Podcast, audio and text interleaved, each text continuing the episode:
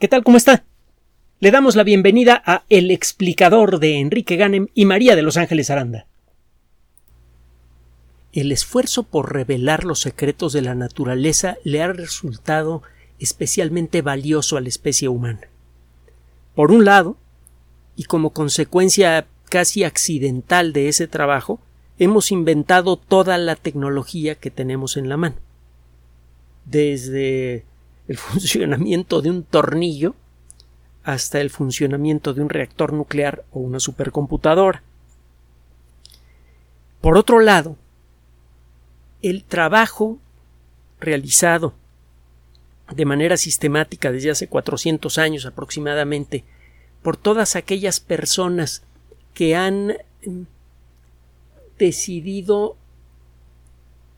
permitirle a la naturaleza decir cuándo una idea es correcta y cuándo no. De eso se trata la ciencia, que sea la naturaleza la que decide por medio de un experimento o una observación si una idea tiene mérito. Las personas que han hecho eso han descubierto aspectos verdaderamente profundos, conmovedores y trascendentes de la condición humana. Y eso a su vez ha tenido consecuencias enormes en la perspectiva que tenemos sobre nosotros mismos y eso se ha traducido en cambios profundos, fundamentales también en la estructura de nuestras sociedades. Una de las búsquedas más antiguas, que incluso es anterior a la, a la invención de la ciencia moderna, es la de la transmutación de los elementos. Es claro que el universo está hecho de objetos materiales, que esos objetos materiales pueden tomar tres presentaciones básicas, sólido, líquido, gaseoso. Y eh, una de las primeras cosas que le quedaron claras a las personas que practicaban la alquimia es que si uno toma un cierto material y lo ataca con técnicas agresivas, calor extremo, sustancias muy ácidas o sustancias muy alcalinas, por ejemplo, en algunas ocasiones la sustancia atacada cambia de identidad. Usted puede tomar una roca de color rojizo y si la calienta mucho, de ella sale un material al principio viscoso que al endurecerse forma eh, estructuras muy, muy sólidas. Así descubrimos los metales, también descubrimos el vidrio. Al atacar, al trabajar con eh, técnicas agresivas con materiales comunes a veces se encuentran cosas valiosas. Desde luego, inmediatamente muchas personas empezaron a buscar lo que les parecía en, en, su época más valioso, como por ejemplo la fuente de la juventud o por ejemplo la transmutación de los elementos, que son dos perspectivas completa, total y absolutamente risibles. y son dos perspectivas completa, total y absolutamente prácticas. Debe usted saber que sabemos cómo transmutar elementos desde hace ya mucho tiempo, cómo convertir un elemento químico en otro, lo hemos hecho a nivel industrial. Existen en la actualidad varias toneladas de plutonio en el mundo y todo ese plutonio ha sido sintetizado en reactores nucleares. Es un elemento químico nuevo construido con nuestro nuevo conocimiento que habrían envidiado los alquimistas. Claro está, ese plutonio sirve únicamente para hacer armas nucleares, pero bueno, bueno, también para hacer reactores que generan una gran cantidad de energía por mucho tiempo y que se usan en naves automáticas. Eh, por ejemplo, en las que están caminando por la superficie de Marte en este momento. Fuera de eso no tiene mucha aplicación el plutonio, aunque podría tenerla. Es otra historia. Con respecto a la fuente de la juventud, mire, no hemos llegado a eso, pero si usted nos hizo el honor de escuchar los audios de, del día de ayer, se dará cuenta que estamos cada vez más cerca de llegar a la posibilidad de, de detener el proceso de envejecimiento e incluso de revertirlo, aunque sea parcialmente.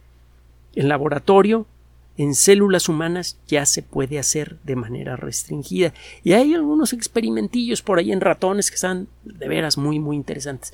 Antes de continuar, queremos reconocer, como siempre, el decidido y fundamental apoyo que recibimos de ustedes con su atención y de manera especial de las personas que nos apoyan en Patreon y en PayPal. Es la única forma que tenemos de mantener funcionando este espacio. Ustedes habrán visto un cierto cambio en la fórmula de las redes sociales, bueno, de los medios en donde subimos nuestros audios. Ya platicaremos de eso pronto. Les avisamos que también estamos ya en Amazon Music. Así que ustedes tienen varias plataformas de donde escoger para escuchar estos audios gratuitos que publicamos de lunes a viernes. Y para aquellos de ustedes que decidan eh, apoyarnos de manera más directa, en Patreon pueden descargar los audios que son exclusivos para Patreones. Entonces estamos en Spotify, en iTunes, en eh, eh, SoundCloud y también en Amazon Music. Cualquiera de esas rutas está disponible para que puedan ustedes escucharnos, algo que nosotros siempre agradecemos. Bien, continuamos. El desarrollo de nuestro entendimiento de la naturaleza entonces ha tenido dos consecuencias muy profundas. Una, la capacidad de hacer cosas y otra, una nueva perspectiva de quiénes somos. Y las dos han sido de gran trascendencia y probablemente ha sido más trascendente la segunda que la primera. A principios del siglo XX, y gracias al trabajo de Ernest Rutherford, un tipo súper brillante, súper simpático, altote, con una voz tremenda y con un carácter verdaderamente dulce, eh, además con una capacidad para trabajar y para enseñar brutales, él se ganó un premio Nobel y eh, además muchos de sus estudiantes ganaron premio Nobel. Bueno, el premio Nobel que le dieron a este caballero fue, en pocas palabras, por transmutar elementos químicos, por demostrar por primera vez en la historia que es posible cambiar la identidad de un elemento químico. De entonces para acá entendemos bien, razonablemente bien, el proceso de transmutación de los elementos. Parte de ese conocimiento es práctico, lo hacemos en, en laboratorio, lo hacemos en reactores nucleares, y otra parte de ese conocimiento es teórico. En la actualidad no podemos convertir el plomo en oro. Sería interesante, pues solo hasta cierto punto a nivel industrial, porque si empezáramos a fabricar el, eh, oro sintético por toneladas, el oro perdería su valor comercial. El oro tiene gran interés como conductor de electricidad, es un excelente conductor, además no se oxida y tiene otras virtudes. Además, en el mundo de la nanotecnología, el oro tiene un gran valor porque hay muchas técnicas, algunas de ellas las hemos descrito en distintos momentos en estos espacios, que abren la posibilidad de realizar curas verdaderamente espectaculares utilizando esferitas increíblemente pequeñas, mucho más pequeñas de una bacteria, rellenas de algunas sustancias peculiares y recubiertas de oro. Esa es otra historia también. El caso es que no hemos desarrollado soltura en el proceso de eh, transmutación de los elementos. Podemos hacerlo en reactores nucleares, entendemos los principios, pero hay etapas de este proceso que todavía no entendemos con suficiente detalle. Y esta falta de entendimiento de cómo funcionan estos procesos tiene doble consecuencia. Por un lado limita lo que podemos hacer a nivel técnico y por otro lado limita también nuestro entendimiento del universo en general y del papel que tenemos en él. La ciencia frecuentemente rompe los límites de nuestra perspectiva diaria. Nuestro día a día involucra pues nuestro trabajo, nuestra familia, el, automóvil o el transporte público según el caso, eh, la interacción con otras personas a lo largo del día, las noticias del día. Eh, quizás si tiene usted tiempo, pues se asoma a ver el cielo y ve si hay nubes o el cielo es de color azul. Por cierto, va a haber un eclipse de luna este sábado. Ya le platicaremos con más detalle este viernes cómo está el rollo. Pero el caso es que Así se va nuestro día a día. Llegamos a, la casa y cuando hay las circunstancias, pues muchas veces come usted con la familia y luego a descansar, a lo mejor a ver la televisión, alguna cosa que, que, lo relaje a uno del quehacer diario. Y a veces en eso se nos va la vida sin darnos cuenta de quiénes somos. La ciencia frecuentemente rompe esos límites. Al demostrar, por ejemplo, que los principios básicos que nos mantienen vivos son los mismos que mantienen viva una bacteria, al punto de que podemos utilizar los procesos moleculares de bacterias para curar nuestro propio cuerpo, al descubrir eso poco a poco empezamos, si es que queremos hacerlo, a hacernos conscientes de nuestra conexión con toda la vida del planeta. Nuestras vidas, eh, mentalmente hablando, se circunscriben a nuestra experiencia diaria. Cuando incorporamos un poquito de ciencia en nuestras vidas, de pronto nuestra vida se convierte en algo más grande que nosotros mismos. Nos convertimos en una hoja de un árbol con una gran cantidad, una cantidad casi infinita de ramificaciones. Cada hoja de ese árbol es un ser vivo. Y todos estamos conectados de alguna manera por el proceso de evolución de la vida.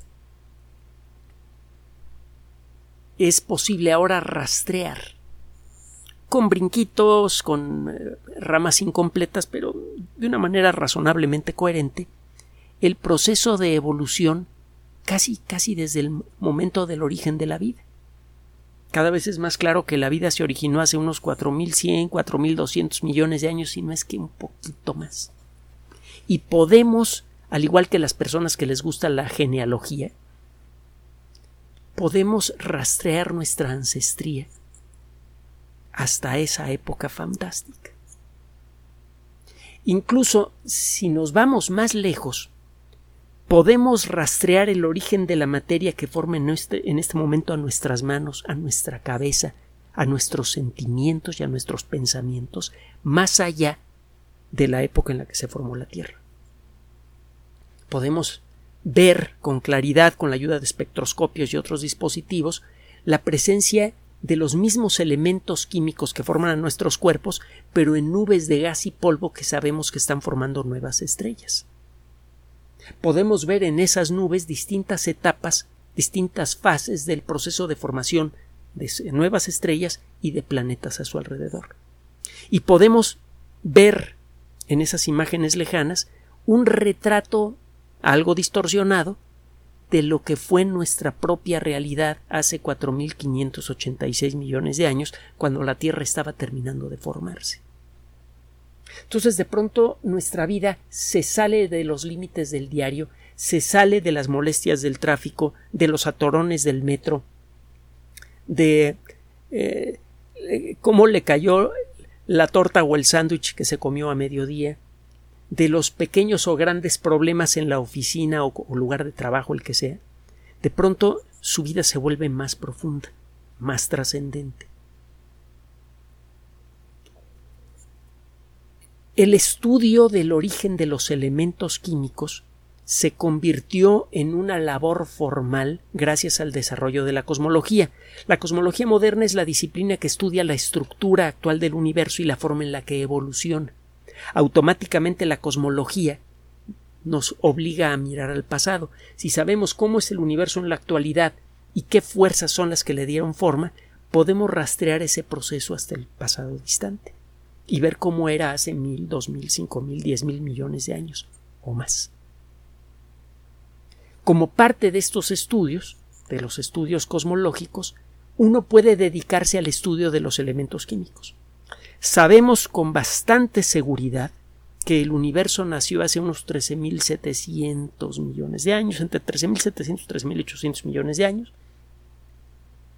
Entendemos con bastante detalle cómo evolucionó la materia desde que el universo tenía una diez millonésima de segundo de haber nacido hasta la actualidad.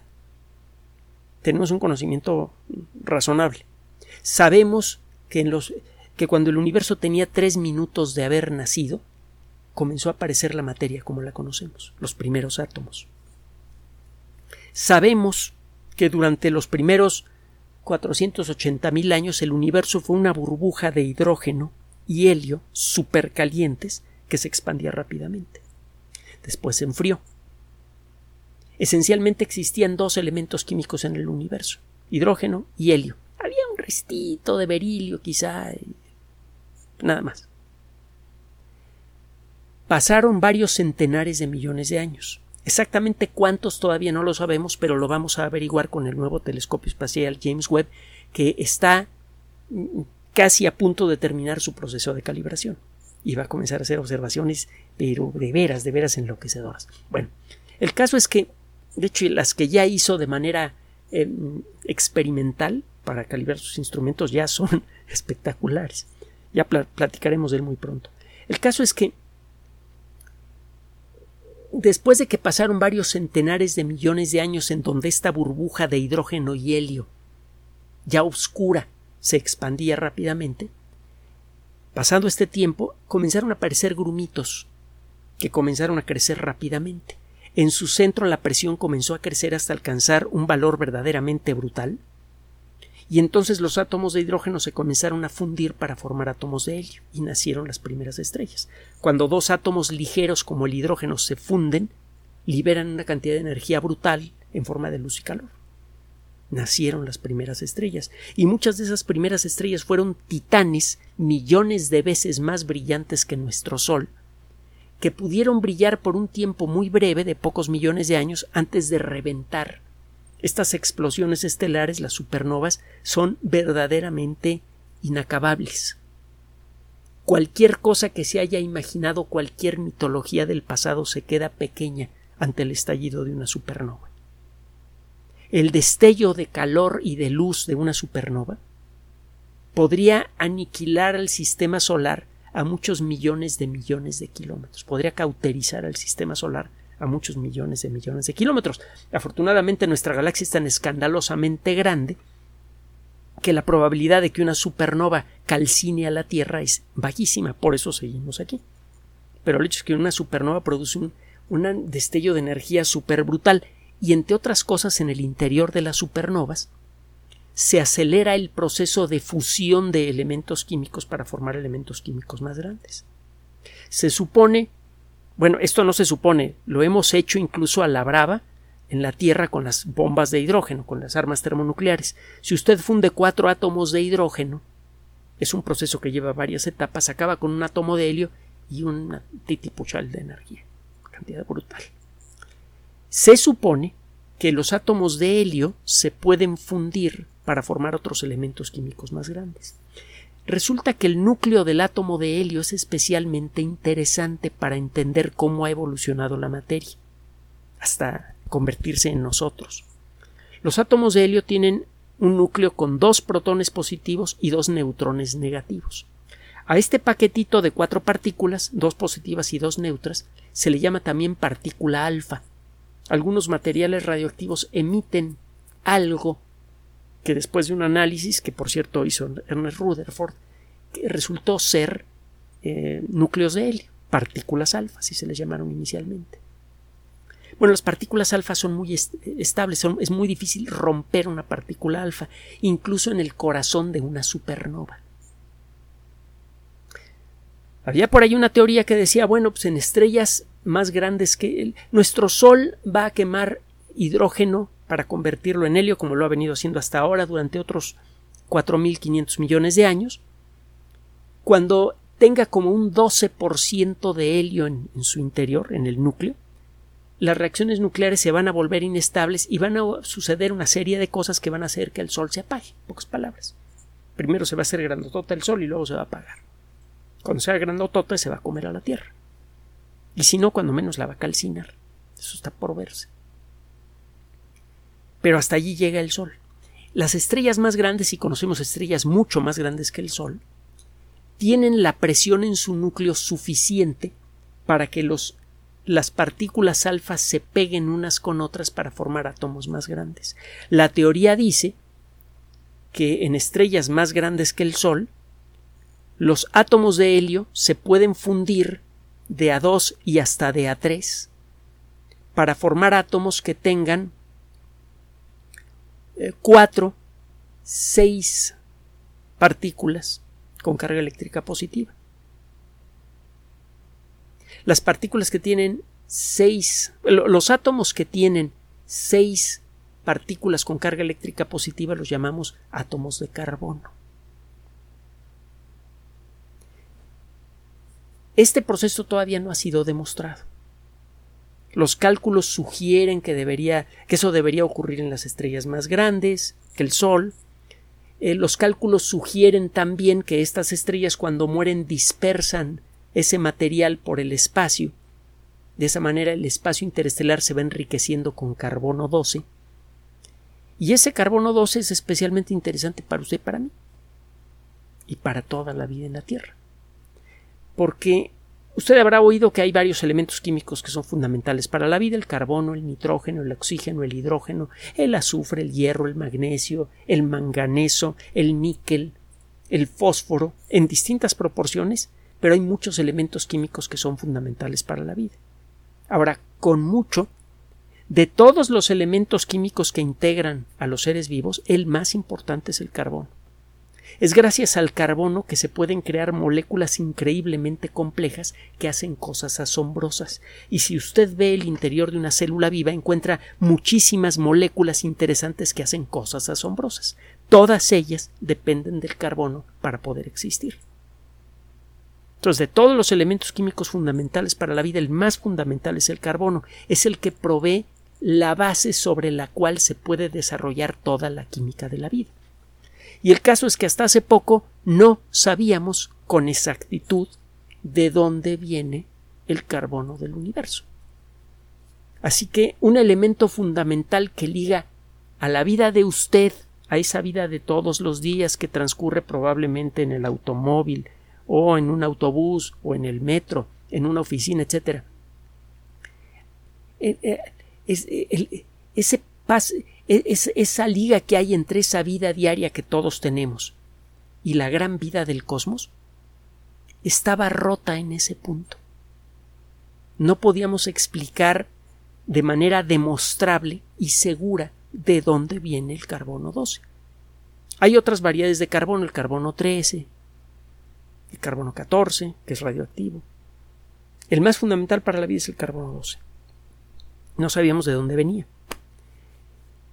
Se tenía la sospecha de que el carbono 12 viene de la unión de tres núcleos de átomos de helio. El, proceso es bastante elaborado y eh, si el proceso sucede de esa manera, cuando se logran unir tres partículas alfa, es decir, tres núcleos de átomos de helio, y se eh, quedan pegados, ese núcleo queda en un estado excitado, es decir, tiene muchísima energía y es inestable, se puede romper con facilidad. Algunas personas creían que al formarse un núcleo de carbono por esta vía rápidamente se debería romper. Ahora, en las estrellas más grandes que el Sol, el proceso que permite que se fundan átomos de helio para formar carbono tiene esta característica que forma núcleos de carbono excitados. Y algunas personas decían, bueno, esos núcleos de carbono nunca vas a ver que acaben formando parte de un ser vivo porque al poco tiempo se van a romper. El estudio de este estado excitado del carbono 12 de este núcleo recién formado y cargado de energía del carbono 12 tiene ya bastante tiempo. La primera persona en predecir la existencia de esta etapa en la formación de átomos de carbono fue un tipazo, eh, un astrónomo de primera línea, él era montañista, era un gran divulgador, junto con su hijo escribió novelas de ciencia ficción. Aquí tengo una, Se llama Seven Steps to the Sun, Siete Pasos hacia el Sol, y es uno de los muchos libros que escribió Fred Hoyle solo o en compañía de su hijo Geoffrey Hoyle. Vale la pena buscar los libros de Fred Hoyle. Eh, es posible encontrar en YouTube algunos, algunas grabaciones de Hoyle eh, participando en programas de radio, sea como conductor o sea como invitado. Un gran divulgador. Y tenía otras características. Hoyle a cada rato proponía teorías verdaderamente locas que enfurecían a los demás astrónomos, pero estaban tan bien presentadas que los astrónomos tenían que trabajar muy duro para demostrar que Hoyle se había equivocado de nuevo, y en el proceso aprendían mucho. Y eso siempre se lo agradecieron a Hoyle. casi todas las teorías más famosas en las que participó Hoyle resultaron ser equivocadas, pero estaban tan bien planteadas que ayudó en mucho al desarrollo de la ciencia. Curiosamente, la teoría que estaba correcta de Hoyle y que bien le debería haber ganado un premio Nobel con mucha facilidad, no se le reconoció sino hasta que él ya había muerto y como los premios Nobel no se dan post-mortem, Sir Fred Hoyle nunca recibió un premio Nobel. La teoría de Hoyle, que resultó ser correcta, es la que explica cómo se forman elementos químicos en estrellas gigantes.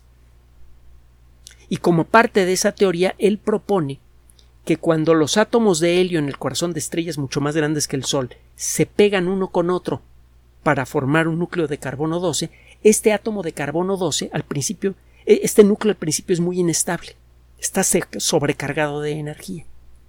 Si las circunstancias son correctas, este núcleo puede aventar al, al exterior la energía en exceso que tiene en forma de un tipo de luz de ultra alta energía, los rayos gamma. Si esto pasa, el núcleo se estabiliza y se vuelve muy resistente. La estrella en donde esto pasa puede reventar y aún así el átomo de carbono no se deshace. Esto es lo que creía Hoyle. Decía, yo creo que si se forma este estado excitado del átomo de carbono, que ahora se le conoce como el estado de Hoyle, eh, mis cálculos sugieren que probablemente este núcleo podría estabilizarse si arroja rayos gamma. El problema, una cosa es echar el rollo y otra cosa es hacer los cálculos. Son escandalosa, terrible, espantosamente complejos y hasta hace poco no había forma de hacerlos. Grupo de investigación de la Universidad Estatal de Iowa, en colaboración con investigadores de la Universidad de Tokio y el Centro de, Ciencia de, basada en aceleradores de partículas RIKEN, eh, que está en Japón, hicieron equipo y utilizaron la supercomputadora más grande del mundo. Se llama Fugaku con K. Está en, la ciudad de Kobe, en Japón, para tratar de ver si los cálculos eh, estimados de Hoyle eran correctos o no. Estas computadoras, esta computadora en particular, Fugaku, utiliza como cualquier computadora decente y moderna el sistema operativo Linux, como la máquina que tengo aquí enfrente. Tiene eh, mire, no le voy a dar más detalles de ella porque usted la puede encontrar en Internet. Es una máquina que costó mil millones de dólares y tiene una capacidad de cálculo máxima, que le acaban de hacer algunos arreglitos y mejoras, para realizar dos exaflops que son 12 exaflop, exaflops. Un flop es un floating point operation per second, una operación de punto flotante por segundo. Dicho en español, bueno, en buen español.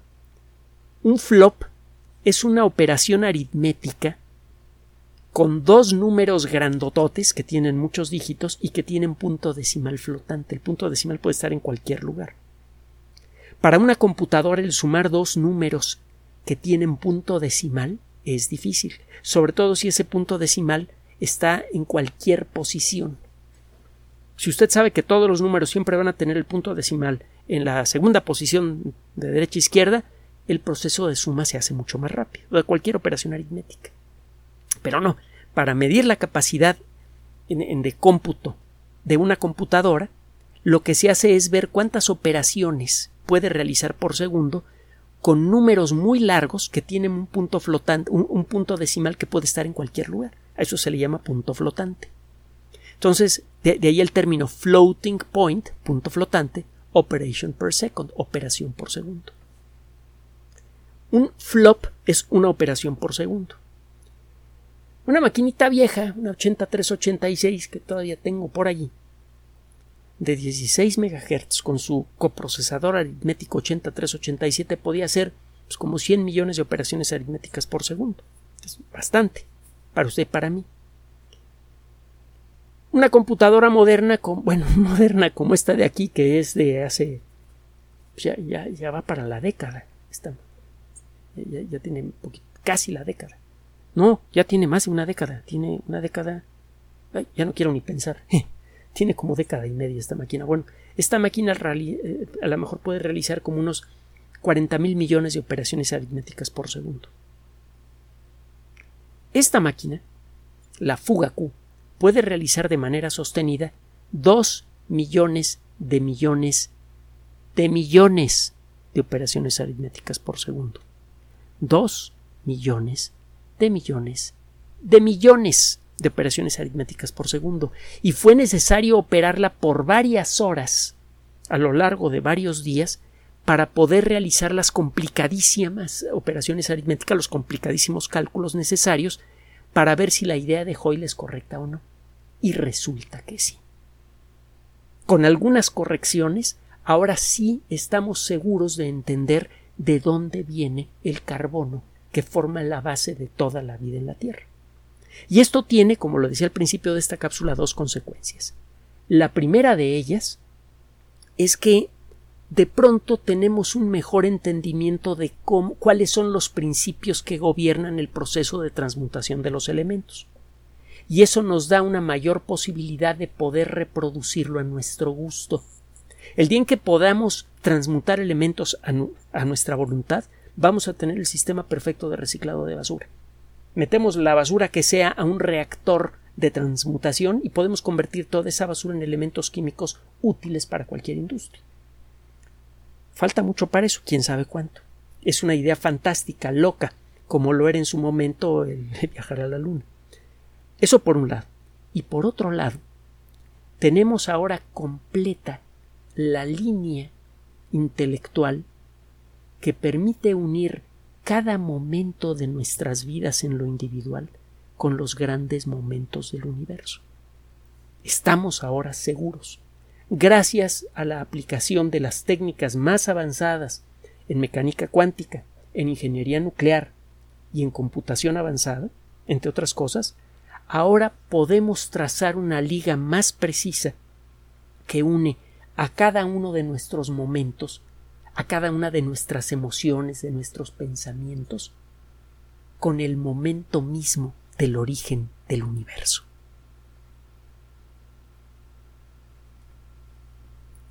Gracias por su atención. Además de nuestro sitio electrónico www.alexplicador.net, por sugerencia suya tenemos abierto un espacio en Patreon, el explicador Enrique Ganem, y en PayPal, el explicador patrocinio por los que gracias a su apoyo sostenemos este espacio. Puede usted descargar gratuitamente estos audios en formato MP3 en Spotify y en iTunes como El Explicador sitio oficial y en SoundCloud como El Explicador y con formato de video en YouTube en El Explicador sitio oficial. Recuerde nuestras redes sociales de siempre, Twitter Enrique-Ganem y en Facebook Enrique Ganem sitio oficial, El Explicador y los grupos que usted ya conoce. Finalmente, El Explicador siempre somos María de Los Ángeles Aranda y Enrique Ganem. Gracias.